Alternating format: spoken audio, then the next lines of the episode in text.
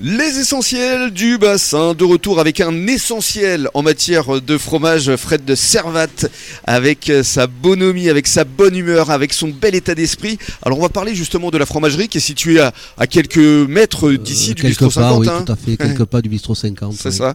Alors, description de la fromagerie, pour celles et ceux qui nous écoutent, qui ne la connaîtraient pas. Il y en a encore quelques-uns. Ah ben oui, effectivement. Euh, j'ai pas 22 000 clients, donc euh, euh, ce qui est bien dommage. D'ailleurs, je fais un appel au peuple.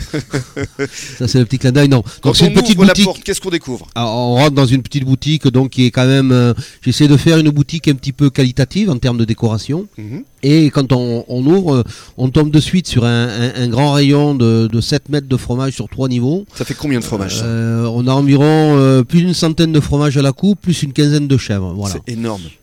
Et on fait varier régulièrement les assortiments en fonction de la saisonnalité. Là, en ce moment, il y en a un peu plus, puisqu'on est sur les fromages à, à manger chaud avec les raclettes, les monts d'or, donc forcément, euh, ça, ça occupe un petit peu de place. Mhm. Et ensuite, euh, sur le côté droit, euh, on a forcément tous les produits satellites. Côté épicerie fine. Voilà, satellites qui s'accommodent et qui se marient bien avec les fromages, à savoir les confitures, les miels, les vins et les produits dérivés des fromages. Voilà. Et alors, ce qui est formidable, on en parlait hier avec Mathieu. Mathieu est intarissable au niveau du vin et Fred l'est tout autant au niveau du fromage. Hein, tu, tu confirmes, Ah, je crois. clair, c'est clair. C'est euh, c'est aussi pour ça qu'on qu'on s'entend bien et qu'on s'aime beaucoup. Parce que c'est un poète. Ouais, c'est un poète. C'est un poète et, euh, et je sais pas si vous avez eu l'occasion de parler de la raclette, mais euh, je pense que c'est la meilleure raclette que j'ai jamais mangée, aussi bien sur la sélection de la charcuterie que du fromage.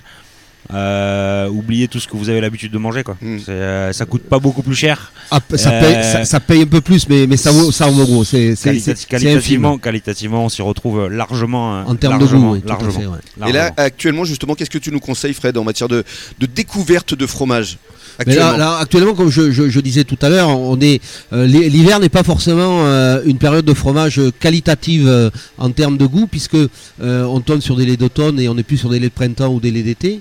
Mhm. Hormis sur les fromages de garde, type les Beaufort, les Abondances ou les Comtés, à partir du moment où moi je fais ma sélection en amont, ou sur des brebis d'estive. Mhm. Mais là, en ce moment, on est sur des raclettes. Donc, euh, pour avoir une bonne raclette, euh, il faut. euh, C'est quoi le conseil? euh, ben, Le conseil déjà, c'est sélectionner son produit, avoir une raclette au lait cru Mhm. impérativement et euh, pas une raclette au lait cru qui a un affinage de 30 jours. Moi mes raclettes elles ont un minimum de 90 à 100 jours d'affinage. Ah oui. Je les reçois à 60 jours et je les garde une quarantaine de jours dans mon dépôt parce que j'ai un dépôt où d'ailleurs il se passera des choses l'année prochaine. C'est-à-dire Ben, je vais faire euh, des- masterclass vin et fromage. Ah, génial Voilà, Ah bah, vais- Vous allez pouvoir travailler ensemble, là, les Ouais, deux, ouais, parce ouais, que. ouais, bien sûr, Possible, bien sûr, bien possible. sûr. Et j'ai d'autres projets, mais je peux pas en parler encore aujourd'hui. Pas encore. Toi aussi, tu racontes des histoires.